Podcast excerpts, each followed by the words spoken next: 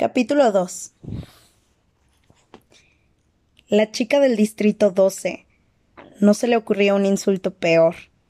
El distrito 12, el más pequeño de todos, un distrito de chiste, con sus chicos desnutridos y artríticos que siempre morían durante los primeros cinco minutos.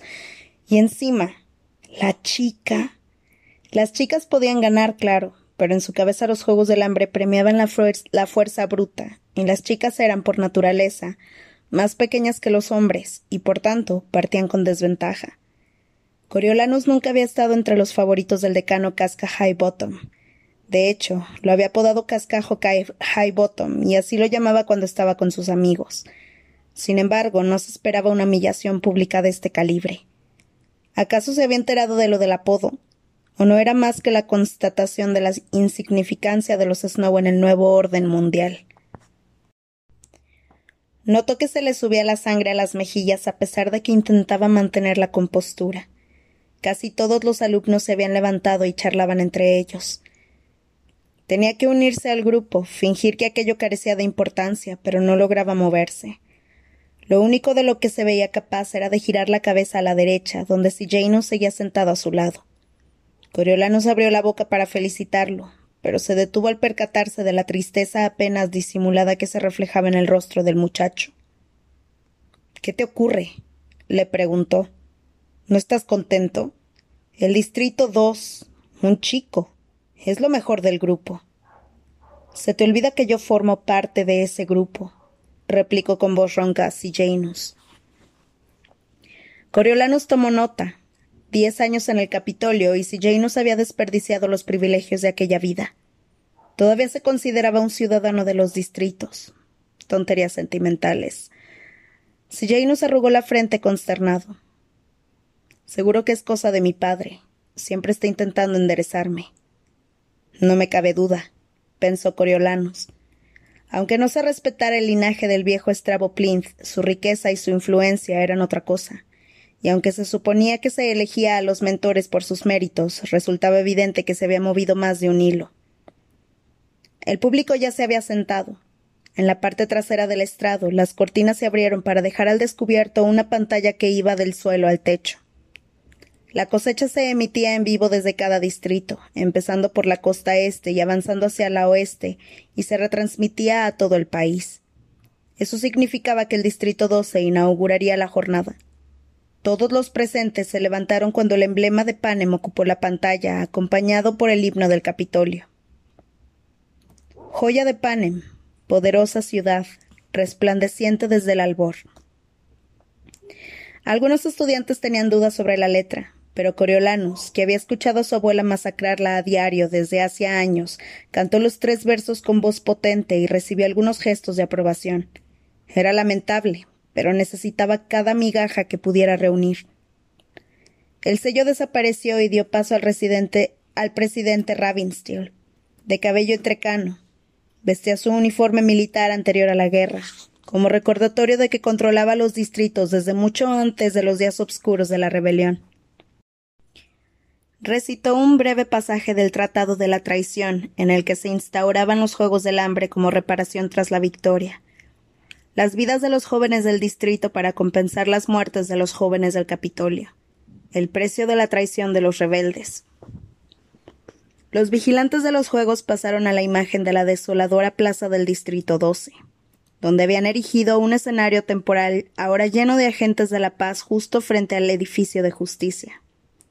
El alcalde Lip, un hombre achaparrado y pecoso con un traje completamente pasado de moda, estaba de pie entre dos sacos de arpillera.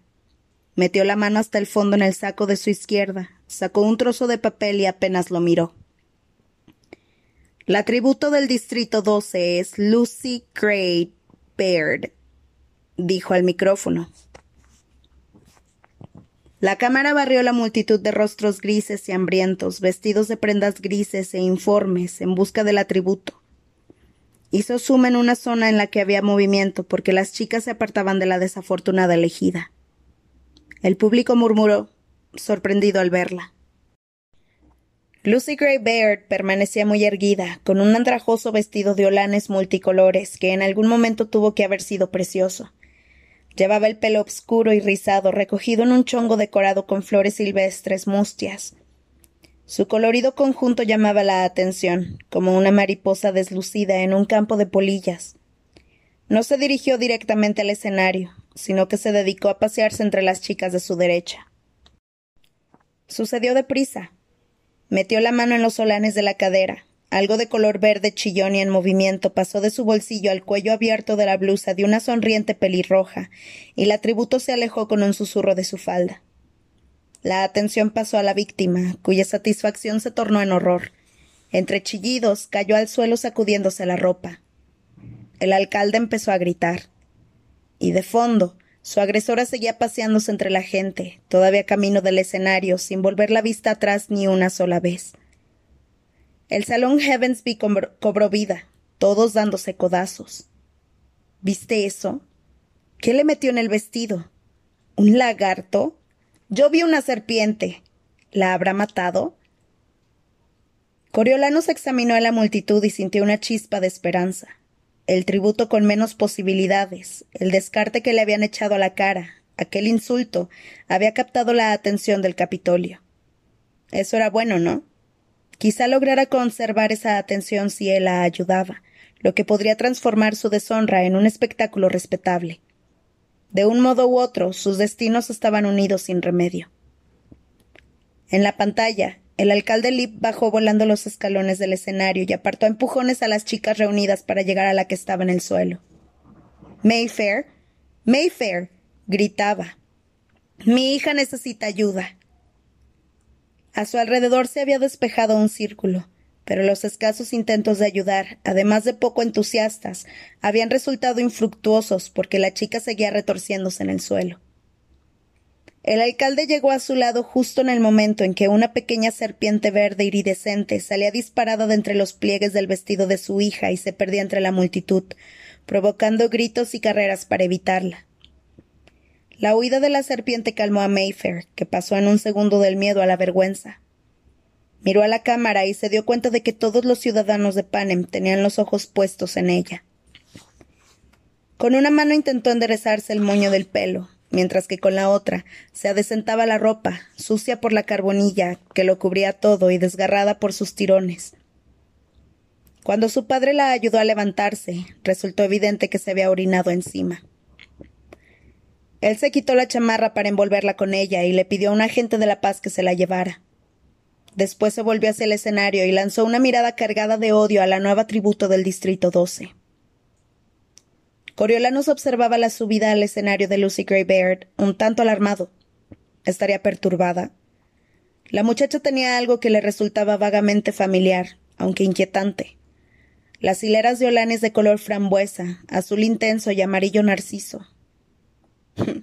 es como un artista de circo, comentó una de las chicas. Los demás mentores asintieron para darle la razón. Eso era, Coriolanus hurgó en sus recuerdos hasta dar con los circos de su infancia. Malabaristas y acróbatas, payasos y bailarinas con vestidos acampanados dando vueltas, mientras el cerebro se le empachaba de algodón de azúcar. Que su tributo hubiera elegido un atuendo tan festivo para el acontecimiento más oscuro del año evidenciaba algo que iba más allá de un simple error de juicio. El tiempo asignado para la cosecha del Distrito 12 ya había pasado, sin duda, pero todavía les faltaba el tributo masculino. Aun así, cuando el alcalde Lip retomó su lugar en el escenario, en vez de dirigirse a los sacos con los nombres, se fue directo hacia el atributo y le propinó una bofetada que la hizo caer de rodillas. Levantó la mano para pegarle otra vez, pero un par de agentes de la paz intervinieron. Lo agarraron por los brazos e intentaron que retomara el asunto que lo había llevado hasta allí. Sin embargo, su resistencia los obligó a llevarlo en vilo al edificio de justicia y detener todo el proceso. La atención se concentró de nuevo en la chica del escenario. La cámara tomó un primer plano de ella. Coriolanus cada vez albergaba más dudas sobre la salud mental de Lucy Gray Baird. No sabía de dónde habría sacado el maquillaje, ya que en el Capitolio hacía poco que podía conseguirse, pero llevaba sombra azul y lápiz negro en los ojos, coloreta en las mejillas y los labios de un rojo oleoso.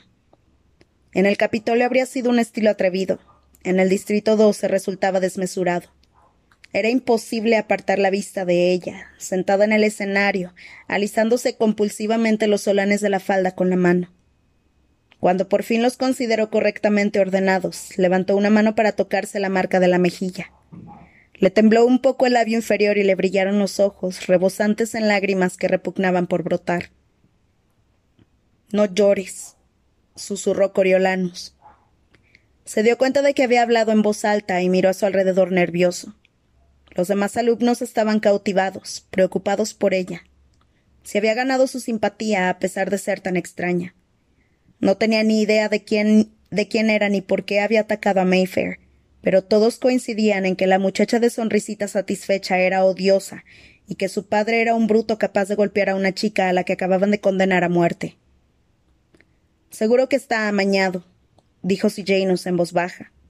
Su nombre no estaba en ese papel. Justo cuando la chica estaba a punto de perder su batalla contra las lágrimas, sucedió algo inusual.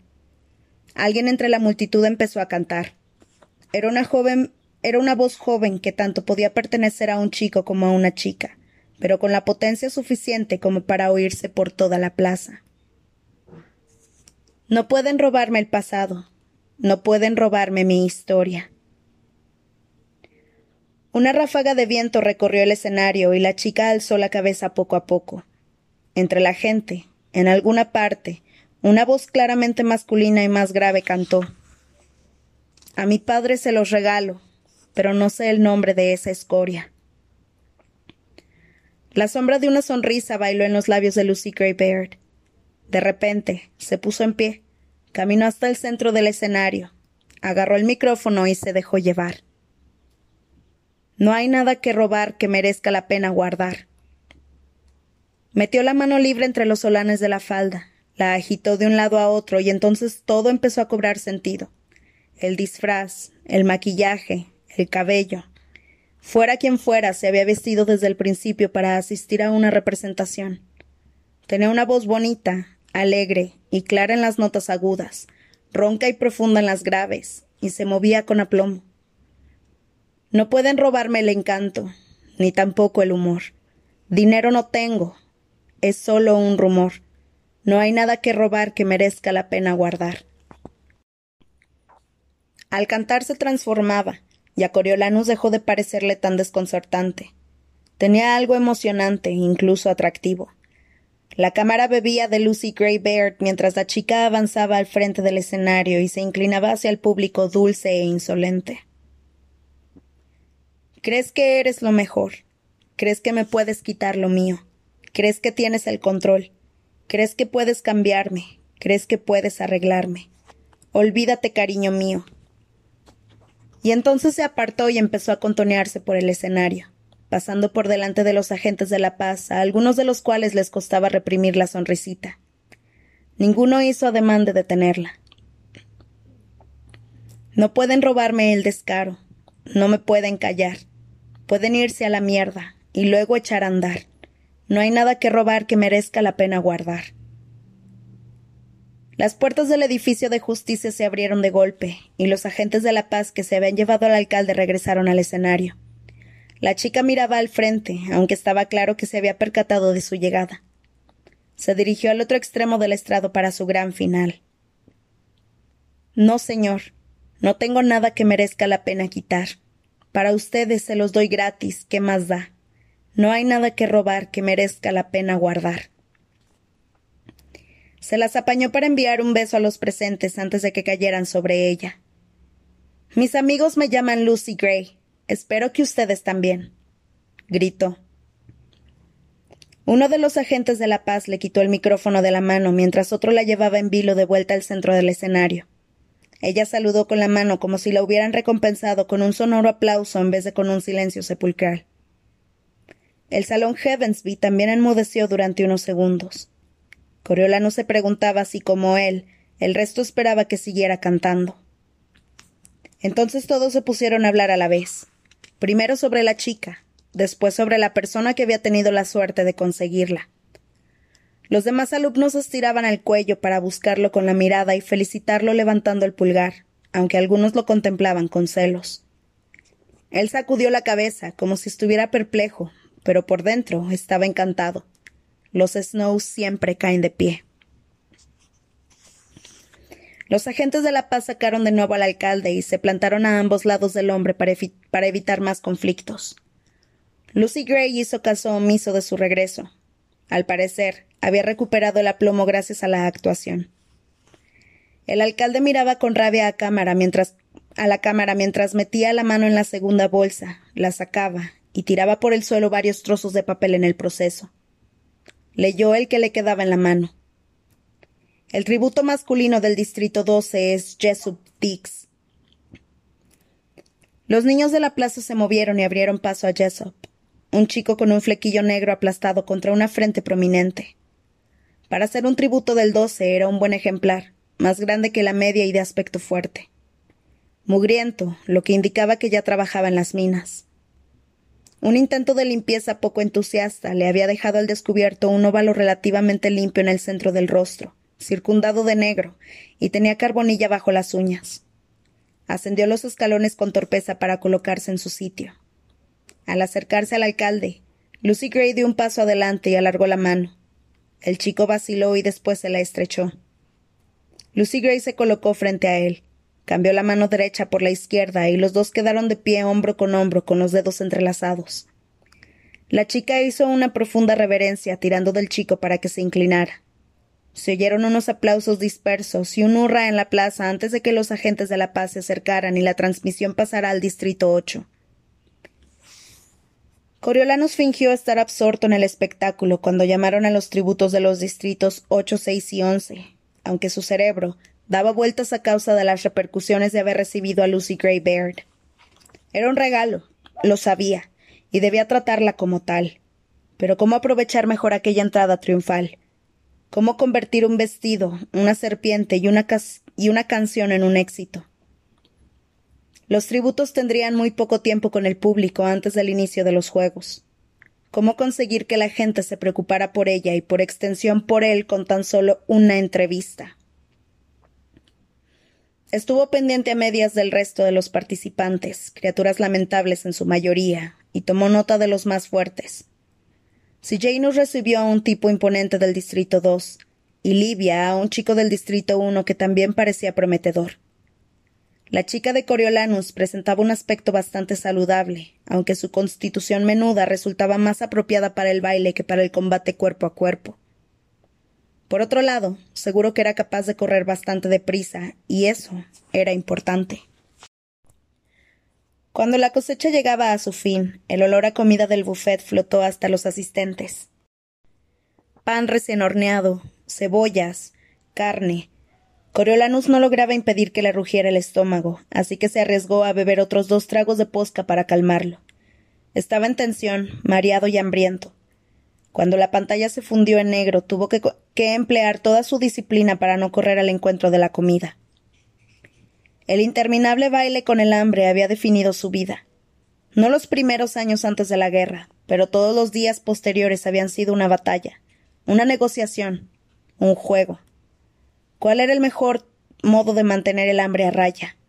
¿Comérselo todo de una sola vez? ¿Repartirlo a lo largo del día con cuentagotas? ¿Engullirlo todo o masticar cada botado hasta licuarlo? No era más que un juego mental para distraerse del hecho de que nunca tenía suficiente. Nadie le permitiría nunca tener suficiente. Durante la guerra, los rebeldes se habían quedado con los distritos que producían alimentos, Siguiendo el ejemplo del Capitolio, habían intentado matar de hambre a los ciudadanos para someterlos, usando la comida o la falta de ella como un arma. Ahora se volvían las tornas de nuevo, de modo que el Capitolio controlaba el suministro, y lo habían llevado un paso más allá al crear los Juegos del Hambre, para retorcer el cuchillo que previamente habían clavado en el corazón de los distritos. En medio de la violencia de los Juegos se palpaba una agonía silenciosa que todo Panem había experimentado la desesperación por conseguir el sustento suficiente para sobrevivir hasta el siguiente amanecer. Aquella desesperación había convertido en monstruos a los habitantes del Capitolio. La gente que caía muerta de hambre en las calles formaba parte de una horripilante cadena alimenticia.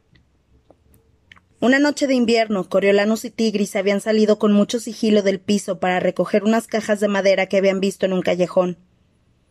Por el camino, pasaron junto a tres cadáveres y reconocieron a uno. La joven doncella que servía también el té en las reuniones vespertinas de los Crane. Empezaba a caer una manta de nieve y creían que las calles estarían desiertas, pero de camino a casa vieron una figura cubierta y corrieron a esconderse detrás de un seto. Observaron a su vecino Nero Price, un titán de la industria ferroviaria, amputarle una pierna a la doncella con un cuchillo aterrador. Acerró adelante y atrás hasta que la extremidad se separó.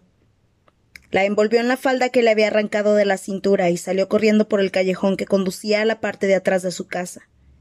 Los primos nunca sacaron el tema, ni siquiera entre ellos, pero se había grabado en la memoria de Coriolanos. El rostro de Price, desfigurado por el salvajismo, el calcetín corto blanco y el zapato negro rosado que coronaban la pierna cercenada, y el horror absoluto de saber que en aquel momento a él también podrían considerarlo comestible. Coriolanus atribuía su salvación, tanto literal como moral, a la previsión de la abuelatriz que. a la abuelatriz en cuanto se inició el conflicto. Sus padres estaban muertos. Tigris también se había quedado huérfana y los dos niños vivían con su abuela. Los rebeldes avanzaban, lentos pero seguros hacia el Capitolio, aunque la arrogancia evitaba que el grueso de los habitantes aceptara aquella realidad. La escasez de comida obligaba a todos, incluso a los ricos, a recurrir al mercado negro en busca de algunos suministros. Así fue como Coriolanus se encontró una noche de octubre en la puerta trasera de lo que antes fuera un club de moda con una mano agarrada en una carretilla roja y la otra a la mano enguantada, de la abuelatriz. El intenso frío del aire amenazaba ya a invierno, y una manta de nubes grises y plomizas ocultaba el cielo. Habían ido a visitar a Pluribius Bell, un hombre de edad avanzada que llevaba lentes con cristales color limón y una peluca blanca empolvada que le llegaba hasta la cintura. Él y su pareja Cyrus, un músico, eran los propietarios del club cerrado, y en aquel momento se ganaban la vida traficando con mercancía en su callejón trasero. Los Snow habían ido a buscar una caja de leche en lata. La fresca había desaparecido hace semanas, pero Pluribus les dijo que no les que no le quedaba. Lo que acababa de llegar eran varias cajas de alubias secas que estaban apiladas frente al espejo del escenario que tenía detrás. Aguantarán muchos años, le prometió Pluribus a la abuela Tris. Voy a quedarme con unas veinte para usarlas nosotros. Qué horror, había respondido la abuela de Coriolanus entre risas. No, querida, el horror es lo que sucede sin ellas, repuso Pluribus. No entro en detalles, pero la abuelatriz dejó de reír. Echó un vistazo a Coriolanus y le dio un apretón a su mano. En apariencia fue algo involuntario, semejante a un espasmo. Después miró las cajas mientras les daba vuelta a algo. ¿De cuántas puedes prescindir? le preguntó al dueño del club. Coriolanus se llevó una caja a casa en la carretilla, y las veintinueve restantes llegaron en plena noche, porque técnicamente acaparar comida era ilegal. Cyrus y un amigo subieron las cajas por las escaleras y las amontonaron en medio de la lujosa sala de estar. En lo alto de la pila colocaron una única lata de leche, cortesía de Pluribus, y les dieron las buenas noches. Coriolanus y Tigris ayudaron a la abuelatriz a esconder las alubias en despensas, en elegantes armarios e incluso en el viejo reloj. ¿Quién se va a comer todo eso? Preguntó el niño. En aquel momento en su vida todavía había tocino, pollo y de vez en cuando un asado. No quedaba mucha leche, pero sí queso de sobra, y siempre podía contar con un postre en la cena, aunque no fuera más que un pan de mermelada. Una parte nos la comeremos nosotros. Quizá podamos cambiar el resto por otras cosas, respondió la abuelatriz. Será nuestro secreto. No me gustan las alubias, se quejó Coriolanus. Oh, eso creo. Bueno, le pediremos al cocinero que busque una buena receta, respondió la abuelatriz. Pero al cocinero lo llamaron a filas y murió de una gripe. Al final resultó que la abuelatriz no sabía ni encender la hornilla, así que menos, menos aún seguir una receta. La responsabilidad de hervir las alubias para preparar un denso estofado recayó sobre la pequeña Tigris, que para preparar un denso que para que por entonces contaba ocho años de edad. Después se vieron obligados a tomar sopa, y por último, el caldo aguado que los había mantenido durante la guerra. Alubias, col, la ración de pan. De eso vivieron día sí, día no, durante unos cuantos años. Sin duda había afectado a su crecimiento. Sin duda habría sido más alto y más ancho de hombros de haber tenido más comida. Pero su cerebro se había desarrollado bien, al menos eso esperaba. Alubias, col, pan integral. Llegó a odiar las tres cosas, aunque fueran las que los habían mantenido vivos sin pasar vergüenza ni canibalizar los cadáveres de las calles. Coriolano se tragó la saliva que le llenaba la boca al tomar el plato de borde dorado con el sello de la Academia. Incluso en los peores días, el Capitolio no le habían faltado las vajillas elegantes, y el chico había comido más de una hoja de cola en la delicada porcelana de su casa. Tomó también una servilleta de lino, un tenedor y un cuchillo. Cuando levantó la tapa de plata de la primera bandeja caliente, el vapor le bañó los labios. Cebollas con crema, se sirvió una modesta ración e intentó no babear.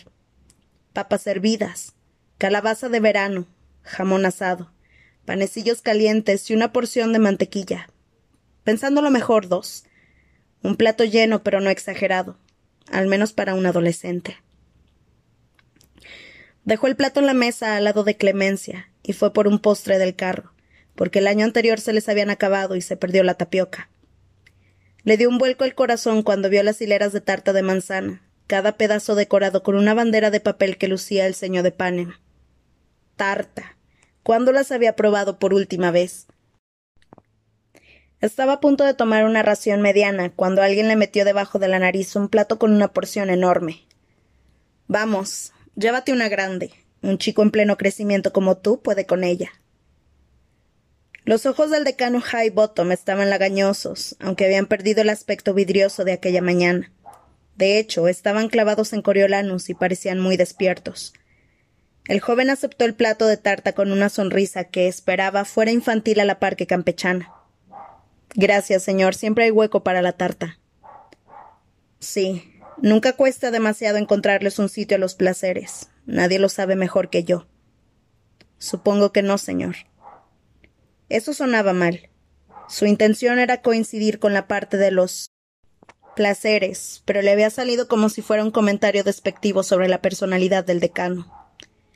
Supones que no, repitió Bottom mientras entornaba los ojos sin dejar de mirar al chico. Entonces, ¿qué planes tienes para después de los Juegos Coriolanos? Espero ir a la universidad, contestó. Qué pregunta tan extraña. Viendo su expediente académico resultaba evidente. Sí, ya vi tu nombre entre los aspirantes al premio, repuso el decano Highbottom. Pero, ¿y si no lo obtienes? bueno, tartamudeó Coriolanus. Entonces tendremos que pagar la matrícula, claro. ¿Ah, sí? el decano rió. Mírate, con tu camisa remendada y tus zapatos apretados intentando mantener las apariencias, pavoneándote por el Capitolio cuando a los Snow no debe quedarles ni una escupidera. Incluso con un premio ya sería complicado y todavía no tienes ninguno, ¿verdad? ¿Qué pasará contigo entonces, eh? Coriolanus no pudo evitar mirar a su alrededor para ver quién más había oído aquellas horribles palabras, pero casi todos charlaban sentados a la mesa. No te preocupes, siguió diciendo el decano. Nadie lo sabe. Bueno, casi nadie. Disfruta de la tarta, muchacho. El decano Highbottom se alejó sin molestarse en llevarse un pedazo de tarta para él. Coriolanus sintió el impulso de soltar el postre y huir de allí, pero procuró dejar con mucha delicadeza el plato en el carro. El apodo, estaba claro que el apodo había llegado hasta el decano, junto con el nombre de su criador. Había sido una estupidez por su parte. A pesar de no estar en su mejor momento, el hombre seguía siendo demasiado importante para ridiculizarlo en público. Pero de verdad había sido una ocurrencia, una ocurrencia tan horrible. Todos los profesores tenían como mínimo un apodo, y muchos de ellos eran aún menos compasivos. Y Cascajo High Bottom tampoco se esforzaba demasiado por ocultar su adicción, como si invitara al escarnio. Tendría alguna otra razón para odiar tanto a Coriolanus. Fuera lo que fuera, necesitaba solucionarlo. No podía arriesgarse a perder su premio por algo así. Después de la universidad tenía pensado embarcarse en una profesión lucrativa. Sin una educación, ¿qué puertas se le abrirían? Intentó imaginar su futuro en un puesto de baja categoría en la ciudad. ¿Haciendo qué? Gestionando la distribución de, carbón a los distritos, limpiando las jaulas de los monstruos genéticos del laboratorio de las mutaciones, recaudando los impuestos de Janus Plinth en su piso en su piso palaciego del corso, mientras él vivía en un agujero mugriento cincuenta manzanas más allá. Eso sí tenía suerte. Costaba encontrar trabajo en el Capitolio, y él sería un graduado de la Academia sin dinero nada más. ¿Cómo iba a vivir? ¿De créditos? Las deudas con el Capitolio solían saldarse con el ingreso en el cuerpo de, agentes de la paz, y eso suponía un compromiso de veinte años, quién sabía dónde. Seguro que lo enviaban a un espantoso distrito atrasado en el que sus habitantes serían poco más que animales. El día, tan prometedor al comienzo, se derrumbaba a su alrededor. Primero la amenaza de quedarse sin apartamento, después la asignación del peor tributo del lote, quien ahora que lo pensaba mejor estaba mal de la cabeza, y para terminar, la revelación de que el decano lo odiaba lo suficiente como para arrebatarle la posibilidad de obtener un premio y condenarlo a pasar el resto de su vida en los distritos. Todo el mundo sabía lo que ocurría si uno se mudaba a los distritos. Te daban por perdido. A ojos del Capitolio, estabas muerto.